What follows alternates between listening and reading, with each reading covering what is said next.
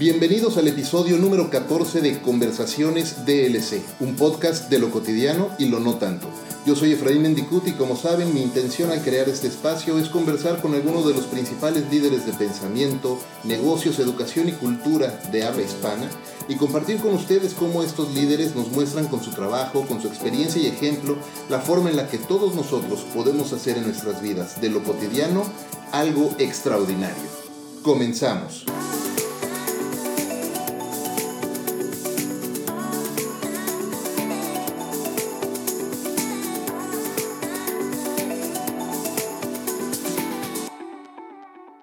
Empresario, consultor, líder, autor y comunicador.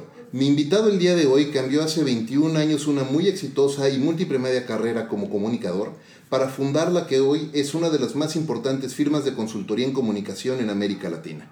Creador del concepto Orbital Thinking, sobre el cual basa la creación de grandes estrategias de comunicación para sus clientes, y autor del nuevo libro Expuestos, Sergio Reutberg, bienvenido y muchas gracias por acompañarme en este episodio de Conversaciones DLC. Gracias a ti, Efraín. Aquí estamos para lo que necesites y que podamos de alguna forma eh, contarte algo que le sirva a tu audiencia. Muchísimas gracias. Eh, ¿Qué te parece si empezamos por el principio, Sergio, y nos cuentas un poco sobre cómo los orígenes de tu carrera te trajeron a este punto en el que hoy lideras pues una de las agencias más destacadas de América Latina en comunicación y estrategia? A ver, eh, yo siempre quise ser periodista, mejor dicho, descubrí que quería ser periodista cuando tenía 13 años. Eh, y a partir de ahí eh, trabajé para eso. Entre los 13 y los 20 años, que es la adolescencia adulta, es como que definí gran parte de lo que iba a ser mis próximos 30 años. Y la gente a veces se sorprende por algunas cosas que hice entre los 30 y los 50, pero fueron consecuencia de, de alguna planificación que tuve en ese momento. Y en ese momento me di cuenta que el periodismo me podía ayudar a impactar en la vida de la gente. Y desde mi posición eso es lo que intenté y es de alguna forma lo que me sirvió para, para todos los días levantarme a la mañana y, y en ese momento hacer un reportaje diferente. Cuando estaba investigando un poco y preparándome un poco para, para esta charla, veía todos los, los, diferentes medios con los que has eh, eh, contribuido y colaborado en esa primera digamos, en esa primera parte de tu, de tu carrera cuando estás como comunicador y hubo distintos, desde eh, medios locales en Argentina hasta medios globales como CNN, ¿correcto? ¿Cuál, ¿Cuál ha sido dentro de esa experiencia o en qué momento durante esos años decidiste que querías hacer un cambio para eh, crear esta, esta empresa? Después de trabajar en, CBS Telenoticias, que fue la organización de noticias más importante que hubo en español, sobre todo con, una, con un gran presupuesto y el respaldo de CBS, eh, y después de haber trabajado en CNN durante dos años, decidí que había un espacio dentro de la parte corporativa, de la parte de instituciones y gobiernos, donde se podía ayudar sin necesidad de solamente hacer entrevistas en los medios de comunicación. O sea, se podría cruzar de alguna forma el charco y eh, se podría ayudar desde otro lado. Eh, hace, una, hace una semana, Sergio, y, pensando en eso y, y, empezar, ahorita mencionabas cómo empezar a hacer esto desde el otro lado y nuevos principios además, porque estos, eh, em, tener nuevos principios y nuevos comienzos. Eh, hace, unos, hace unas semanas tuve el gusto de grabar otro episodio con la doctora Mercedes Jan, a quien además tengo gusto de eh, llamar mi coach, ¿no? Eh, ella es una persona que a mí me ha ayudado mucho y ella, ella es de origen venezolano, radica en la Ciudad de México y tiene como objetivo o propósito de vida poner muy en alto el nombre de América Latina. Y en palabras de ella, ella lo que dice es quiere, quiere hacer de América Latina el centro de atención de manera positiva. Eh, me parece, y cuando veo el trabajo que has hecho de, de, este lado, es que precisamente con New Link están haciendo eso y tienen una cobertura totalmente eh, eh, regional y, y, se han destacado en eso.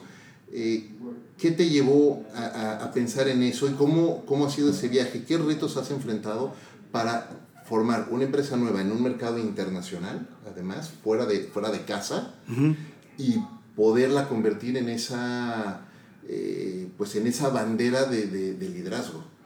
A ver, yo siempre hice eh, y eso me di cuenta cuando cumplí 50 años, que gracias a Dios fue hace poco, eh, me fui dando cuenta que siempre hice lo que no sabía hacer. Y eso fue lo que me divirtió mucho más. Entonces, después de trabajar en el mundo periodístico durante un tiempo largo, decidí justamente algo que no sabía hacer, que era hacer una empresa. Y yo no quise nunca hacer un negocio, quise hacer una empresa y siempre tuve admiración por la gente que hacía, también me di cuenta tarde, hacía las cosas serias. ¿no? Y cuando, cuando uno trabaja en una industria que tiene mucho que ver con intangibles, de alguna manera hay cosas que parecen no ser serias. ¿no? Entonces, si uno se pone al lado a veces de un doctor que está trabajando en la cura del cáncer o que está ayudando a diagnosticar a dónde mutan las células o en un montón de otras cosas, uno a veces se siente bastante como poca cosa.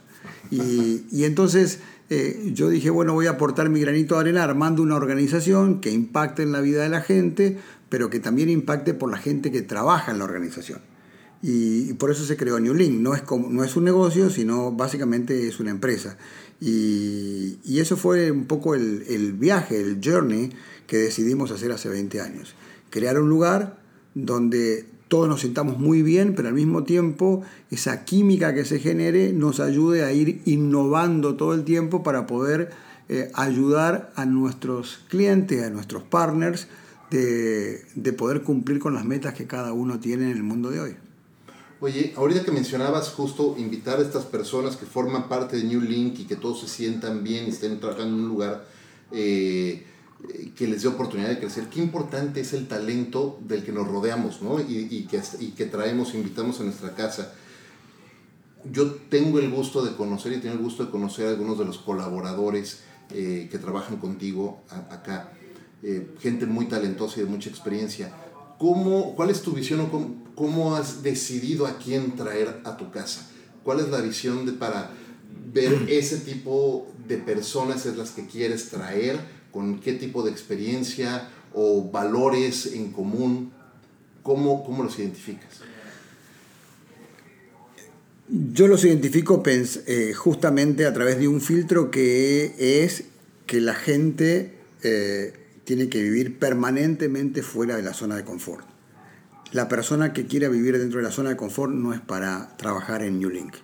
Eh, y ahora es casi como si fuera un, eh, una necesidad imperiosa. Antes era un lujo, pero en los tiempos que corren la gente debería estar siempre fuera de la zona de confort porque nuestros clientes están todos los días fuera de la zona de confort. Entonces, cuando alguien de alguna forma me demuestra que está cómodo donde está, no es el personaje correcto para estar en este lugar. Eh, y con el tiempo fuimos desarrollando un montón de otras cosas, como por ejemplo una forma diferente de pensar, que se llama Orbital Thinking, una forma diferente de planear, que es colaborativa, y una forma de ejecutar a través de programas, que es nuestra innovación. Eh, y la gente de alguna forma hoy en día quiere colaborar, quiere estar en esta, en esta empresa porque le parece que está aportando algo a la sociedad desde otro lado.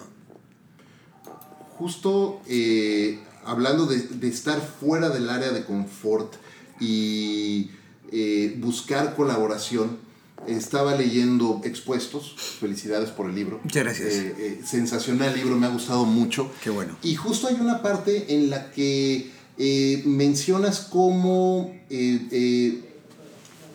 las distintas generaciones que estamos conviviendo en el mundo laboral hoy día, ¿no? Cuatro, por lo menos cuatro generaciones simultáneas en el mundo laboral, eh, cómo tienen, más, más, más allá de las diferencias típicas que siempre todo mundo menciona, sobre todo hablando de los millennials, etcétera, cómo tienen, mejor dicho, grandes coincidencias. Y una de las grandes coincidencias que mencionas en el libro es el sentido de propósito. A ver, yo creo que a todos en este momento nos eh, eh, tenemos tantas oportunidades de ser exitosos como de fracasar. Eh, es decir, hoy necesitamos tener algo que de alguna forma sea por encima de los objetivos, que sea por encima de la misión e inclusive por, los, por encima del propio propósito. O sea, Simon Sinek eh, en, en, su primer libro trata de empezar por el porqué que de alguna forma fue una evolución de cómo empezar a tratar las cosas no solamente por el qué hago, sino el por qué lo hago. Y es una primera insinuación de que el propósito o el por qué, el sentido de hacer las cosas tenía una razón importante y que impactaba en el negocio. Eh, y nosotros lo que quisimos hacer o lo que quise hacer es llevar esto a un nivel más de profundización. No solamente un propósito, sino un propósito compartido. El propósito compartido, que es como el cornerstone de eh, la filosofía orbital, es la intersección entre el interés particular y el interés colectivo. Y de esa manera nos conectamos mucho más con la gente. Y ya te voy diciendo cosas. No hablamos de comunicación, hablamos de conexión, no hablamos de objetivo, ni siquiera de propósito, hablamos de propósito compartido. Que son de alguna forma algunos términos que no, términos que no son semánticos, o son diferencias semánticas, sino que tienen para nosotros mucho más sentido de lo que tiene para el resto de la gente que no toma estos avances importantes. Claro. Eh, ¿Podrías profundizar un poco más en el justo en todo el concepto de orbital thinking y ese eh, propósito compartido? Porque muchas personas cuando, cuando escuchan propósito, y creo que está un poco trillada la frase de ser parte de algo más grande que uno mismo. Lo cual, claro, todos queremos ser parte de algo más grande que nosotros mismos, pero ¿cómo, cómo se le da forma a eso? ¿Cómo uno identifica que es un propósito compartido el que lleva a colaborar en, un equipo? A ver, eh, el cambio más importante, el cambio hegemónico más importante hoy es que people influence people. Durante muchísimo tiempo había siempre intermediarios, había alguien que nos compraba los tiquetes de avión, había alguien que eh, se encargaba de pagar ciertas facturas, eh, de hacer quizás nuestras inversiones bursátiles. Hoy en día todas esas cosas se pueden hacer porque la tecnología fue eliminando los intermediarios. Eh, y de alguna forma es lo que nosotros eh, queremos contar con ese propósito compartido. Es decir, de alguna manera, hoy en día, el propósito compartido logra conectar en un mundo donde hay muchas cosas para conectar. ¿Y por qué conecta?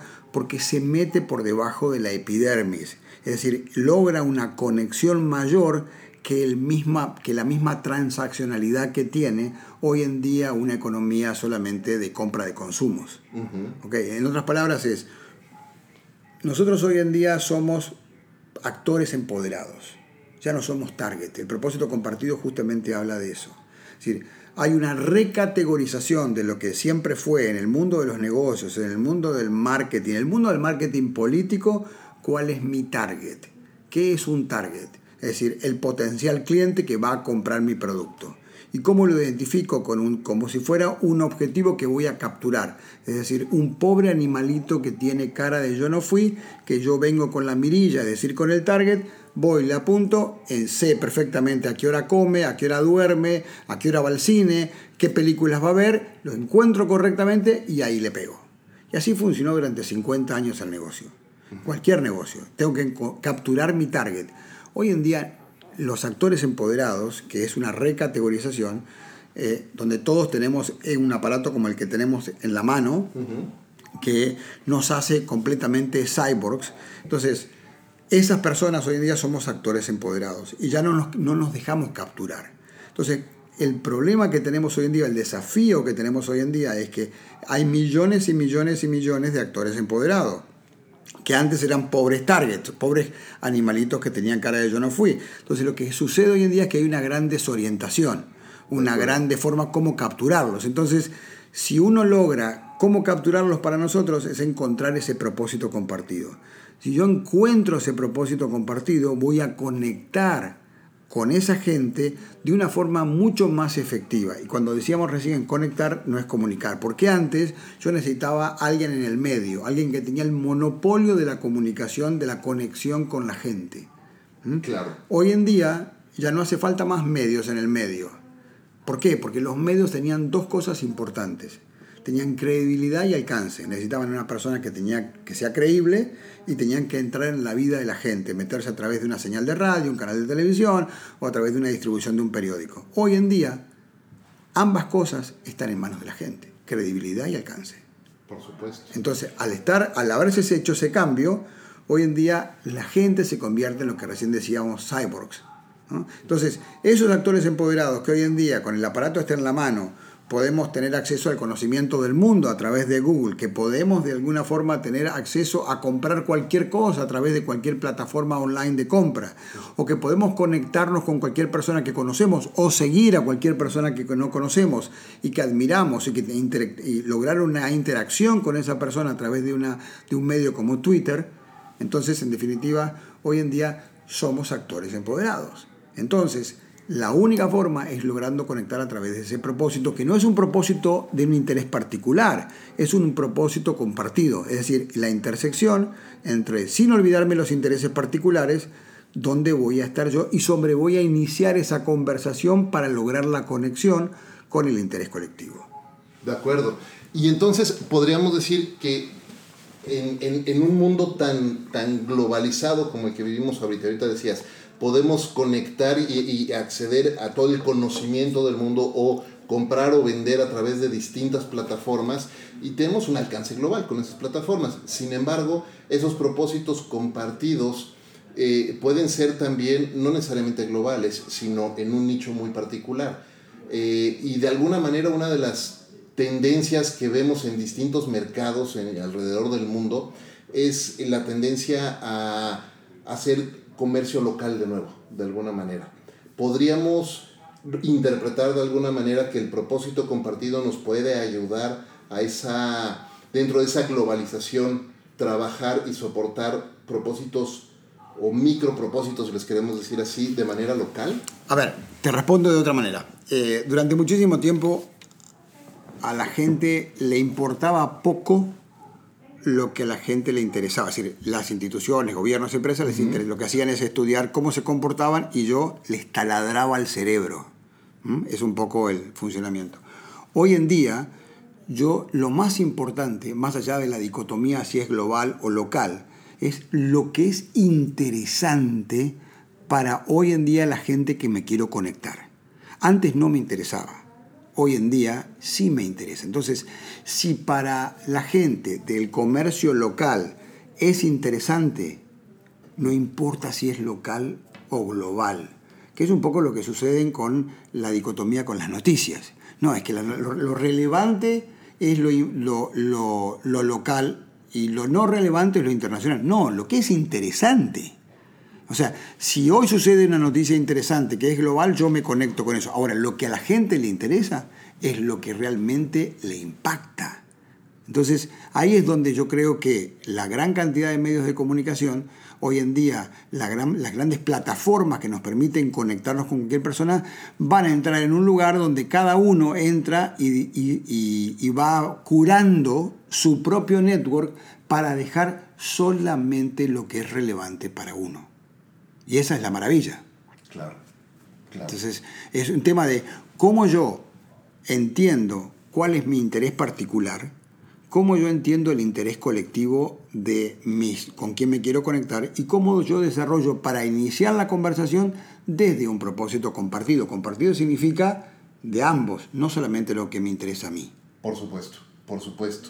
Oye, eh, me gustaría mucho profundizar en otro tema y es justo el tema de, de, volver a iniciar o de los nuevos comienzos, porque justo tomando en cuenta este acceso global al conocimiento, hoy creo que eh, no saber es cuestión de no querer, porque el conocimiento está allá afuera, ¿no? Todo está compartido y no necesariamente tenemos que atender una universidad o una institución en específico para ser eternos estudiantes. Yo sostengo que uno debe de mantenerse con una filosofía de eterno estudiante.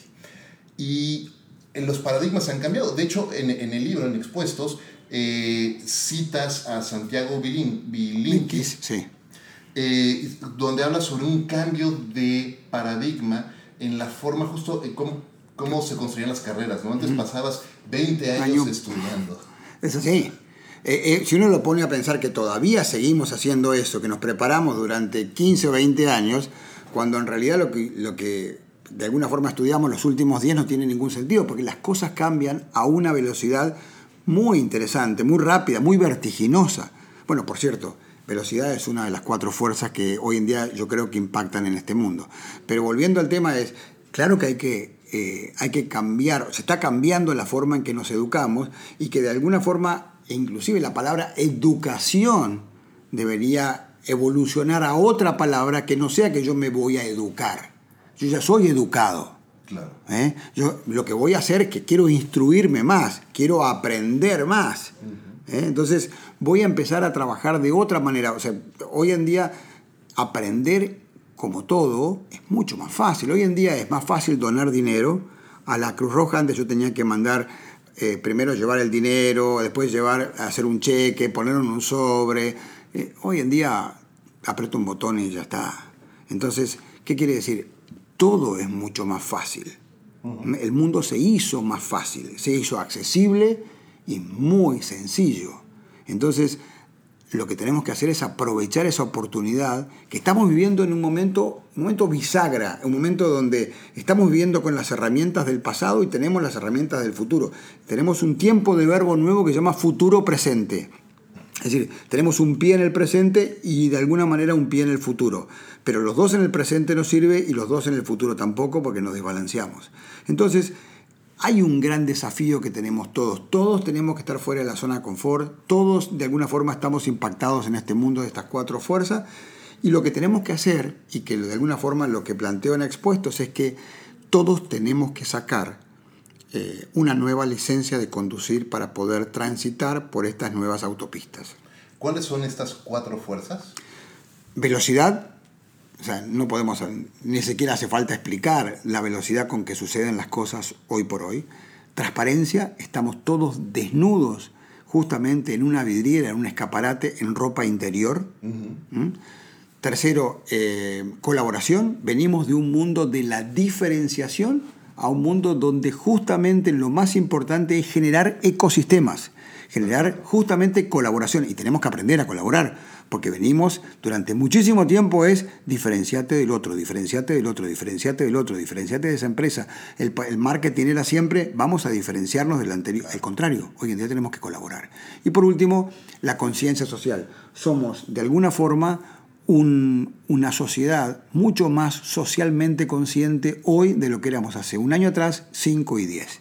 Entonces, esas cuatro fuerzas impactan en todo lo que hacemos. Antes me daba lo mismo, yo quería usar unas tenis o unas zapatillas y no me importaba eh, quién la hacía y cómo la hacía, quería esas porque me gustaban.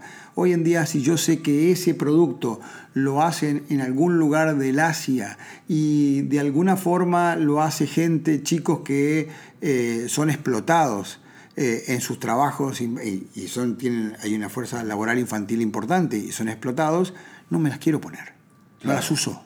Por ¿eh? supuesto. Entonces, eso no sucedía hace 5 o 10 años atrás. Y, también sucede al revés, ¿no? Porque tienes casos como el de Nike con este futbolista. Eh, eh, jugador, ahorita recuerdo el nombre, donde Nike lo que está comunicando es we stand for something, ¿no? Representamos algo, un propósito compartido y la gente se identifica con eso. Habrá quienes no, pero me parece que muchas organizaciones que están eh, aprendiendo a solidificarse más en, en, en eh, representar algo y adoptar una posición eh, importante socialmente, eh, siempre van a tener identificados a esos embajadores que van a compartir ese propósito con ellos. Las empresas B, que hoy en día cada vez son más, e inclusive hay más en América Latina, eh, nos muestran que la sociedad está preparada para apoyar o para darles la oportunidad de comprar, a, comprarle un bien o un servicio a, a una empresa que no solamente brinde un buen producto, sino de qué forma lo hace. Bueno, Patagonia es una muestra de eso, en el libro hablo bastante del caso, sí, de, de, cómo empezaron y empezaron con una filosofía y evolucionaron esa filosofía y después en un momento que parecían que estaban un poquito perdidos, se reenfocaron otra vez y qué es lo que hacemos, sacamos productos de buena calidad, pero justamente ellos sin impactar negativamente en el medio ambiente. Justamente el fundador de Patagonia, eh, lo que, cómo nació esta empresa es porque era un gran escalador y lo que hacía era, eh, se dio cuenta que en el mercado no había ningunos clavos para poder escalar rocas o, montañas rocosas que no dejaran un daño clavado, o sea, que, el clavo quedara clavado justamente en la roca, en la montaña. Y logró hacer algo que justamente permitiera que sean reusados. Y ese fue el invento. Y entonces de ahí evolucionó a la ropa y hoy en día es la empresa que es. Entonces, eh, hay todo un desafío, todo un espacio nuevo para repensar lo que hacemos. Y es un poco lo que trata Expuestos, ¿no? que va más allá de la comunicación y de la conexión. Es decir, eh, hoy en día la comunicación es el gran catalizador de estos cambios, pero los cambios son exponenciales. Me, me, encanta el ejemplo que usas en el libro, eh, justo hablando de Patagonia, para, para ilustrar estas empresas B y, y, hablando de esta responsabilidad que debe de haber, esa conciencia social y no nada más el capitalismo por, por, por sí mismo.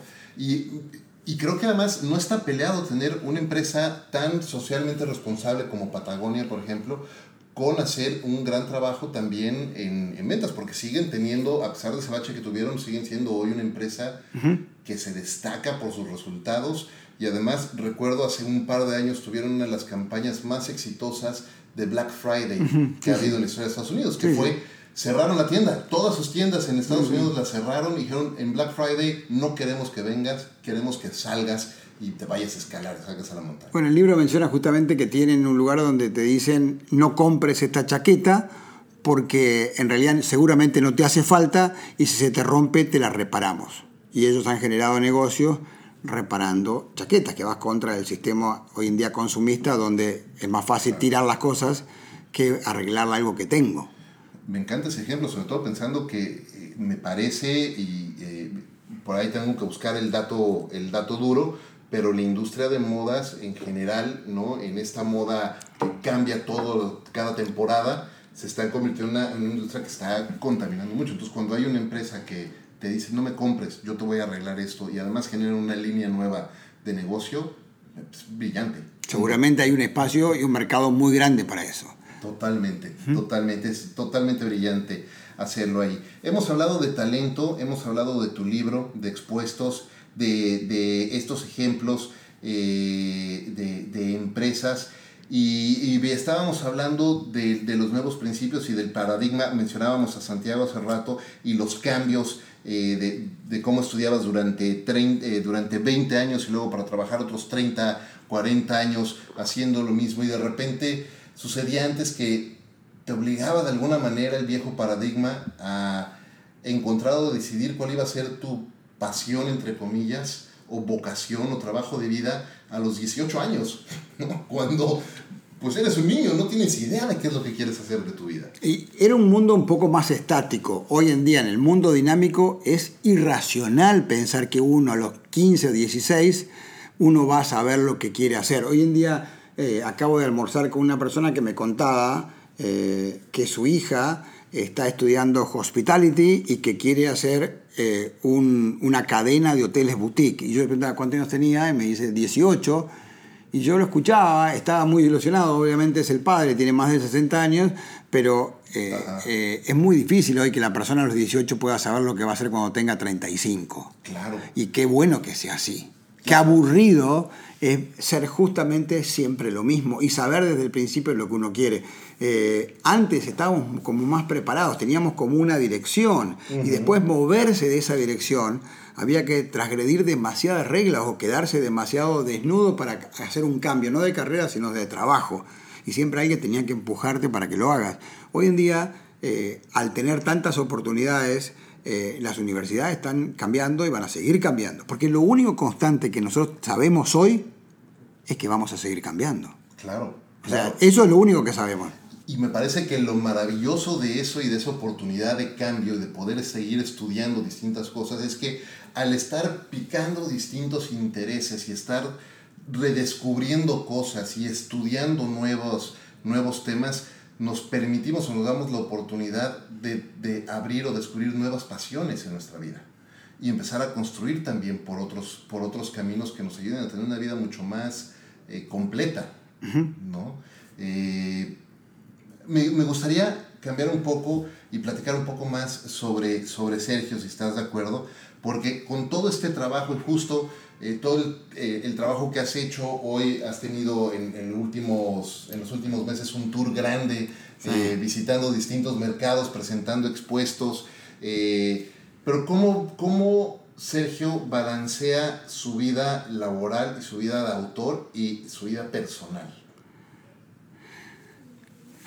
Balancear es complicado. Eh, a ver, yo vivo con mucha pasión todo lo que hago y hoy en día hay mucho menos límites entre lo personal y lo profesional.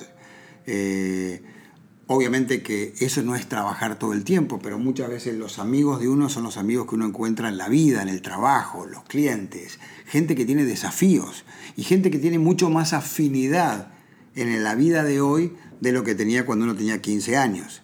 Entonces ahí hay una gran oportunidad para poder vivir, obviamente preocupándose por eh, cómo uno defiende ese espacio, eh, si lo quieres llamar así, personal. Yo eh, trato de trabajar mucho, me divierte lo que hago, tengo una vida personal también, me, gusta, me gusta leer, me gusta la tranquilidad, me gusta, me gusta desconectarme los fines de semana, me gusta hacer deportes pero entiendo que los, los límites hoy en día son mucho más borrosos. Y me encanta que así fueran, porque no es como cuando uno iba a trabajar hace 50 años en una fábrica, ponchaba la tarjeta y trabajaba de 9 a 6 y después, ¿qué problema voy a tener el lunes? Hoy, eh, de alguna forma, los desafíos uno los acarrea todo el tiempo. Hablando de eso, porque tienes razón, ¿no? vivimos en el tiempo real todo el tiempo, ¿no?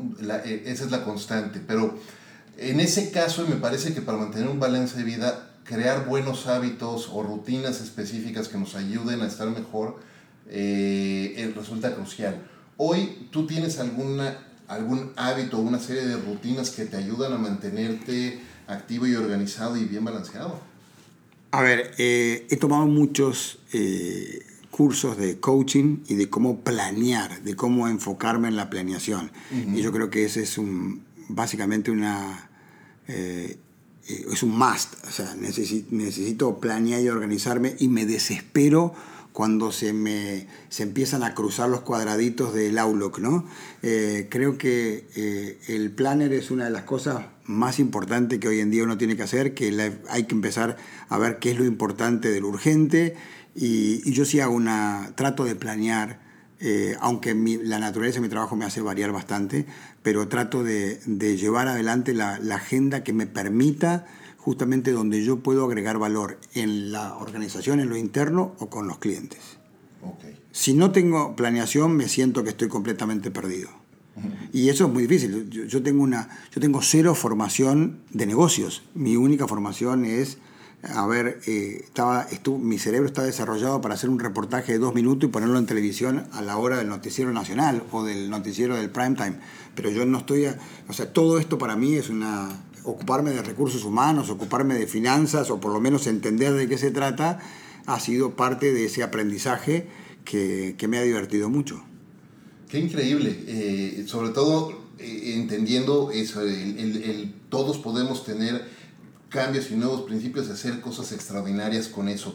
Quiero ser muy atento a, tu tiempo, sé que te tienes que ir a otra, a otra reunión, mm. eh, así es que antes de hacerte la última pregunta para terminar, ¿dónde las personas pueden conectar contigo si quieren leer expuestos y mandarte comentarios o simplemente seguirte en, algún, en alguna plataforma? En, obviamente en Twitter, eh, también tengo un perfil en LinkedIn, eh, no en la parte corporativa, es la parte personal. Eh, también obviamente en Instagram y, en Facebook. Eh, ahí, ahí estoy todo el tiempo. estamos tratando de, de, que el libro tenga llegada a las organizaciones, a las empresas. Y lo que queríamos hacer con este libro para ver si le despertamos un poco el apetito a la gente. El libro trata de no ser un libro de comunicaciones, sino que sirva para conectarse mejor. Creo que el concepto no es eh, comunicar, tenemos que aprender a conectarnos mejor y aprender nuevas reglas de este mundo de hoy de cómo podemos hacerlo. Por ejemplo, eh, en la, mayoría de las cosas ya no son solamente con los clientes, sino que son en la vida. Eh, hoy en día, en el mundo de hoy, lo más importante es ser auténtico. Porque hay tantas posibilidades de, de alguna forma, de que nos descubran si no, no somos auténticos como empresa, como institución y como gobierno, que no sirve. Por ejemplo, Los otros días una chica me preguntó en una universidad que estaba dando una charla qué era lo mejor del libro. Y me acordé, dije, la verdad que lo mejor del libro no está en el libro. Y eso no, es, eso no quiere decir que le quería vender el segundo libro. Eh, pero no estaba en el libro porque me fui dando cuenta de la importancia que tenía en las entrevistas como estas, Efraín. Y me di cuenta que eh, uno de los temas más importantes que hoy en día tenemos en este mundo de la hiperconexión es cómo manejamos la reputación. Y antes la reputación la manejábamos diciendo lo que queríamos y controlando lo que decíamos y los medios que de alguna forma comunicaban con la gente. Y hoy en día la reputación, como tantas otras, está amenazada todo el tiempo. Entonces tenemos dos opciones, o taparnos con una, una cobija o una frazada y esperar que pase todo este lío y decir, bueno, algún día va a pasar y, se puede sacar la cabeza de abajo de, de las sábanas. Entonces, y la otra opción es participar. ¿no? Entonces, ¿Cómo participamos siendo eh, justamente eh, auténticos? En el mundo político, por ejemplo, en el mundo corporativo, en, sobre todo en América Latina, eh, han pasado grandes cimbronazos. Inclusive estos últimos días hemos tenido la, la noticia de la muerte de un presidente intelectualmente maravilloso, un expresidente intelectualmente maravilloso como fue Alan García en Perú. Yo tuve la oportunidad de entrevistarlo en 1992 cuando eh, Fujimori, el presidente que lo siguió, había hecho un autogolpe en el, en el, Congreso y Alan García ahí lo conocí, después lo vi un par de veces más. Eh, era de las personas más brillantes que yo había visto en mi vida. Eh, y estos días se terminó suicidando por, estaba a punto de ser arrestado con un por un caso de corrupción o de por lo menos eh, sospecha de corrupción. Eh, y creo que lo que sucede justamente ahora es que el mundo cambió, las reglas son nuevas y uno tiene que pensar que de acá para atrás todo lo que sucedió, lo que tienen que hacer la mayoría de la gente es rezar, rezar mucho. Pero de acá en adelante sí lo podemos resolver. Y lo que podemos hacer, todas las empresas, instituciones y los individuos, de alguna forma el filtro que me va a marcar lo que yo debo hacer y lo que no debo hacer es muy sencillo. Todo lo que yo vaya a hacer, todo lo que vaya a hacer, no a comunicar, a hacer, tengo que estar dispuesto a contarlo. Si yo no estoy dispuesto a contarlo, mejor no lo hago. Entonces, es decir, este mundo cambió mucho. Necesita eh, entender que la gente tiene un empoderamiento que antes no tenían porque son actores empoderados. Y por eso yo tengo que encontrar un propósito compartido. Pero también, no solamente el propósito, me tengo que comportar como si estuviera en una vidriera. Y tengo que aprender a vivir de esa manera. Por eso son nuevas reglas de este mundo transparente. Y, por eso el título de Expuestos. Sí, sí, el título, en realidad el título no era Expuestos, era Desnudos, y trabajé sobre el proyecto de Desnudos durante dos años, pero cuando fuimos a materializar el proyecto en la editorial, la editorial que me había dejado con ese título durante un buen rato, me dijo, que es Penguin Random House, me dijo, eh, las primeras 900 páginas de Google, cuando pones desnudos, eh, no tiene nada que ver con el libro, por decirlo de una manera. Y la mayoría son cuerpos eh, que estaban eh, sin ropa, entonces por eso le llamamos expuesto. Pero bueno, el, de alguna forma el significado es el mismo. Muy bien, muy bien. Pues ya lo saben, si pueden, no pierdan tiempo y vayan a leer, vayan a comprar expuestos, lo pueden comprar en Amazon, está en formato Kindle también. Exactamente, está en Amazon, en Barnes Noble, está también en me gusta leer.mx, me gusta leer.es, que es la, el sitio de la editorial.